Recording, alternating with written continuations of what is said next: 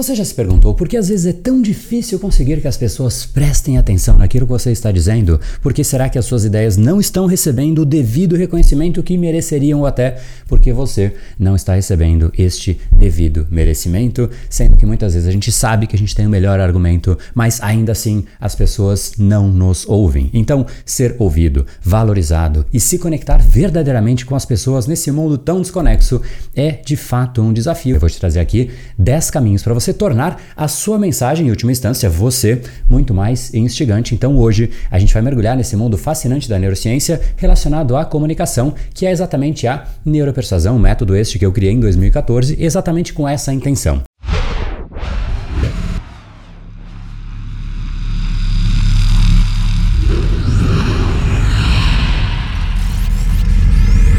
Bases da neuropersuasão é exatamente a gente ter como fundamento e saber exatamente como nós podemos tornar a nossa mensagem, a nossa comunicação alinhada à maneira pela qual o cérebro das pessoas funciona. E para isso, eu vou compartilhar com você alguns princípios fundamentais do funcionamento do nosso cérebro e como eles influenciam a nossa capacidade de ser relevante, ser impactante, ser cativante, sedutor, instigante ou qualquer adjetivo associado a uma verdadeira conexão com outras pessoas, porque é exatamente isso, não é só com a pessoa, a pessoa de certa maneira tem que se conectar e para que isso aconteça, o cérebro da pessoa também tem que engajar com você, com a sua mensagem, com aquilo que você representa para o cérebro da pessoa, ou seja, você enquanto um estímulo que o cérebro recebe, tem que ser absolutamente atrativo. E é exatamente sobre isso que a gente vai falar, só que antes da gente gente mergulhar nas técnicas de neuropersuasão, é obviamente crucial entender como o cérebro processa as informações que ele recebe. Então, se a gente for começar com a estrutura do cérebro humano, a gente precisa entender que o cérebro é como se fosse um grande iceberg e o processamento ele é muito mais profundo do que parece. Inclusive, nós mesmos sempre simplificamos as nossas próprias decisões, achando que são simplesmente conclusões que ali na hora mesmo a gente decidiu, mas isso não é uma verdade. Na hora que você decidiu, o seu inconsciente já atuou intensamente e muito mais do que você imagina com aquilo que já estava dentro de você e que, obviamente, afeta a sua decisão, como por exemplo os seus valores, as suas crenças, o seu mindset, as suas experiências passadas e por aí vai. Agora, a parte racional é de fato onde a gente acha que tudo aquilo acontece, toda a mágica da decisão, tudo que a gente faz, a gente acha que é racional. O nosso córtex pré-frontal, inclusive como seres humanos, a gente se vangloria de ter o maior cérebro, o maior córtex pré-frontal, a maior capacidade cognitiva e a gente, portanto, sempre toma decisões racionais. Mas não é bem por aí. Em geral, nós racionalizamos as decisões que nós tomamos. Vou te dar um exemplo aqui. Vamos supor que você quer comprar um carro e você até comprou aquele carro e você diz para você mesmo: Olha, eu comprei esse carro porque ele é mais seguro do que aquele outro carro. Agora, pense comigo que outra pessoa também pode racionalizar e chegar em uma outra conclusão. Ela vai querer comprar um outro carro porque ele é mais esportivo do que aquele que você comprou. Ou seja, mesmo a razão que a pessoa escolhe, ela é muito particular. Então, razão por razão, ela não somente sustenta uma decisão, sustenta algo porque para cada pessoa a razão ela é diferente. Então, esse já é o primeiro ponto que você precisa entender, porque esse inclusive é o maior erro que as pessoas fazem. Tinha que pôr no vídeo assim o maior erro, né? Um negócio grandioso, porque de fato é bem isso. A gente tem como erro falar com a pessoa como se a referência da pessoa fosse a nossa própria referência, ou seja, como o certo, o racional fosse a mesma coisa que nós temos e que a outra pessoa tem, mas a lógica não é a mesma. Cada um tem a sua própria lógica porque ela depende das bases da outra pessoa e para piorar um pouquinho mais, bases estas que às vezes nem a própria pessoa entende e reconhece porque, como um grande iceberg, o inconsciente é a parte do nosso cérebro que está ali escondida sobre a superfície e o processamento ali acontece sem que a gente saiba o que está acontecendo, ou seja, até aqui, a gente só reconheceu que é um tremendo desafio desatar esse nó de tornar a nossa mensagem instigante, sendo que muitas vezes nem a própria pessoa sabe muito bem, mas agora a gente vai desatar esse nó juntos. Por sinal, vou te trazer aqui os fundamentos e 10 técnicas para tornar a sua mensagem mais instigante, obviamente você mais instigante, não para a pessoa, mas para o cérebro da pessoa. E aproveitando a deixa aqui, se esse assunto realmente te interessar, eu posso fazer um outro vídeo com três técnicas que eu uso para que eu me torne mais instigante, ou seja, como a gente pode tornar a mensagem mais instigante e depois a gente pode fazer um vídeo complementar, se você quiser, para que de fato a gente fale sobre como tornar você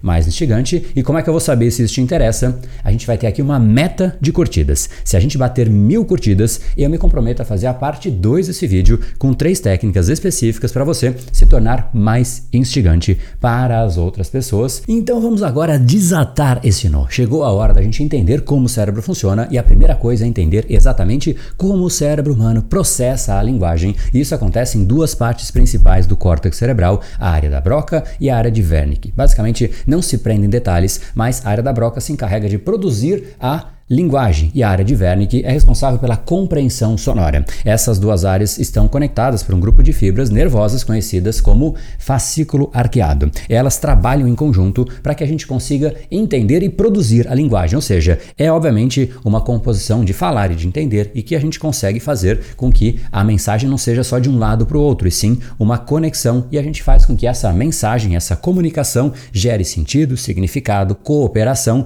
e é exatamente isso que tem que acontecer. As pessoas não podem somente ouvir como um ruído aquilo que é a sua voz. Então, essas duas áreas fazem uma parte importante que é decifrar este ruído que é a sua voz. Como assim é a minha também? Não estou xingando a sua voz, não. Eu estou falando que a sua voz é um ruído, assim como é a minha. Se você reparar, isso que eu faço aqui nada mais é do que um ruído, porém o seu cérebro está traduzindo tudo isso para que você entenda. Então aqui a gente chegou no começo. Essas duas áreas apenas decifram este ruído, mas isso ainda não significa que aquilo que você disser, aquilo que for entendido e decifrado nesse ruído, vai ser visto e sentido como algo relevante, como algo interessante, e isso vai além dessa parte técnico-funcional do nosso cérebro e envolve uma parte mais profunda. O nosso cérebro está constantemente fazendo o quê?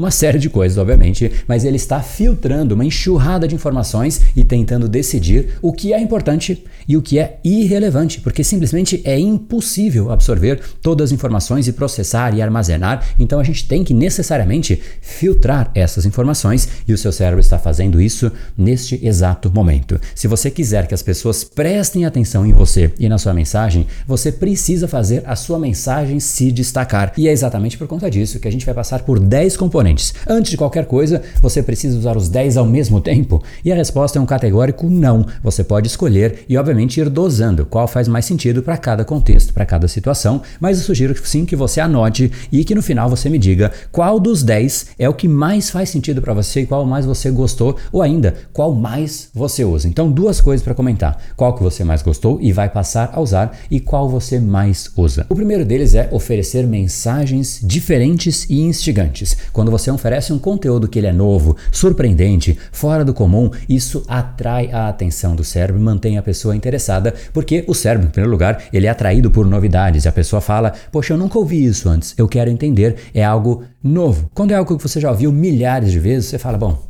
isso aí não é interessante, já caiu na rotina, já não me interessa mais. Então, traga informações diferentes e instigantes no meio daquilo que você está dizendo, porque isso vai dando umas pitadas e tornando, obviamente, mais instigante o composto que você vai oferecer para as informações completas que a pessoa vai receber. O segundo ponto é você conectar aquilo que você está dizendo com um problema que a pessoa está vivenciando naquele exato momento. E isso vai criar relevância. Obviamente, isso vai fazer com que a pessoa queira receber receber a informação, porque ela vai perceber que você compreende e está falando sobre as dificuldades que ela está vivenciando neste exato momento, ou seja, é algo que dói para ela, é algo que está incomodando e se já está incomodando e você acopla a sua mensagem com aquilo que já está ativo no cérebro dela, obviamente a sua mensagem fica ativa também, porque ativa o sistema límbico, uma parte do cérebro que tem a ver com memórias, com emoções e obviamente vai tornar a sua mensagem além do técnico, além do racional. E isso traz para dentro a informação com muito mais intensidade.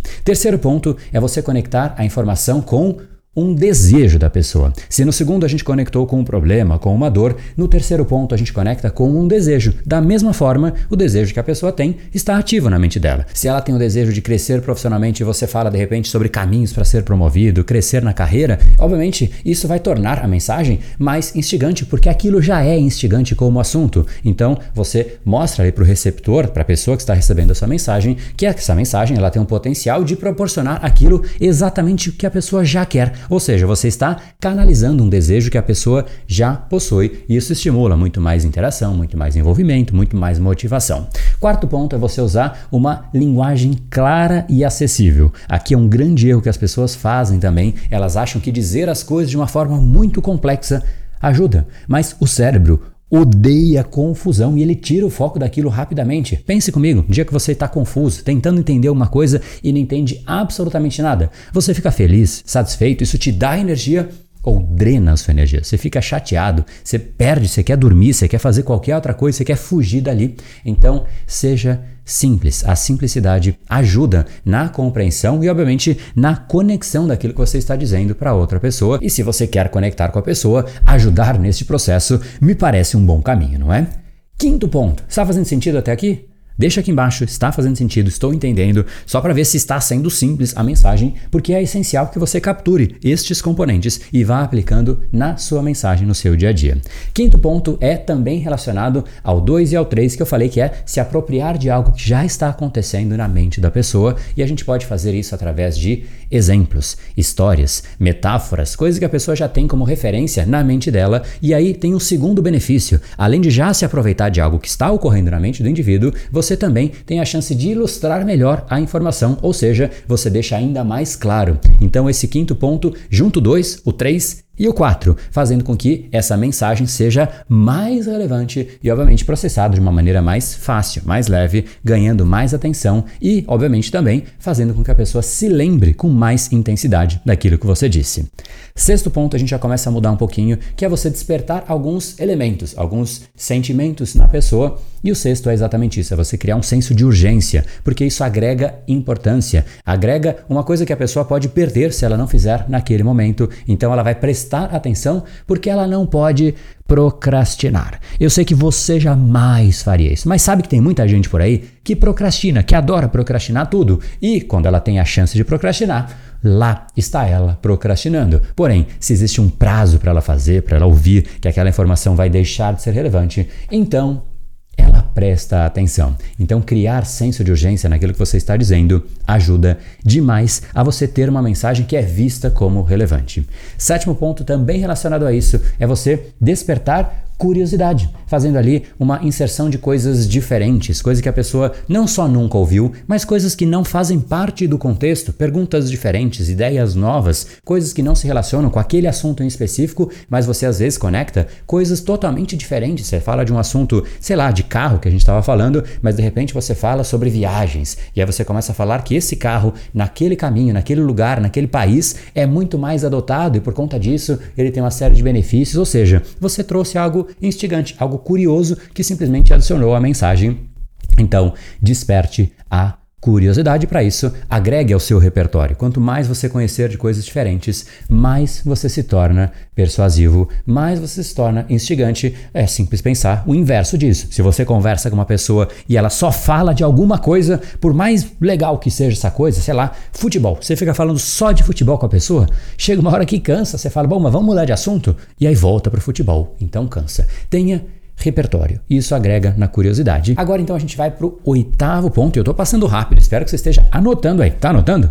Se você não estiver anotando, volta e anota, porque você vai ter que escolher. Você vai ter uma série de alternativas para aplicar na sua comunicação. E esse oitavo ponto, ele é mais no sentido de conexão social. É exatamente sobre você ser constante e confiável com aquilo que você está dizendo e do jeito que você é e se porta. Se sempre que você diz que você vai fazer algo, você faz, custe o que custar, a pessoa confia em você. Se você é sempre previsível, ela sabe que você realmente é daquela forma. Isso agrega muito. Quando eu digo eu vou fazer um áudio todos os dias no nosso canal, isso de fato a pessoa sabe que vai acontecer porque é previsível. Quando eu digo não há questionamento. Então, quando eu digo eu vou fazer, a pessoa acredita muito mais porque é previsível, é confiável. Então, oitavo ponto é você ser consistente e confiável. Nono ponto é você usar algo que instiga e que agrega demais a informação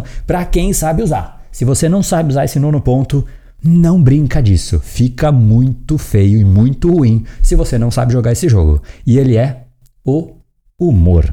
Quando apropriado, se você sabe usar e você agrega essa informação, você, ou seja, torna mais interessante, mais instigante a informação e a mensagem que você vai passar, você simplesmente tem uma série de benefícios, como por exemplo, se é uma mensagem dura e difícil, você reduz o estresse. Se ela é simplesmente do dia a dia, você guarda e você faz aquele momento ser muito mais memorável. A pessoa de fato vai lembrar mais daquela informação, ou seja, você cria um novo padrão e é exatamente a quebra de padrão que inclusive caracteriza o humor. O humor é nada mais do que uma quebra de padrão. A pessoa esperava alguma coisa, ela muda completamente a expectativa de uma forma interessante, instigante, e ela ri, ela torna aquilo interessante, e é exatamente isso. Então, se você sabe brincar disso, brinque. Se você não sabe, não faça. É igual eu querer dançar funk. Claramente eu não sei dançar funk. Então, uma experiência lastimável. Se você não sabe fazer, então não faça. Ou treine em casa até que você saiba. E aí você vai a público para não tornar tão lastimável essa experiência. Então, esse aqui, use com bastante cuidado.